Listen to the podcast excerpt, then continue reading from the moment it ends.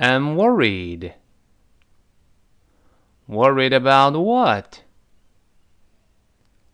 I'm getting married. You should be happy, not worried. I am happy, but marriage is a lot of responsibility.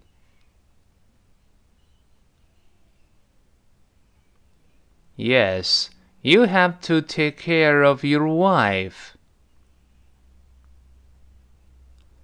And I have to take care of our children.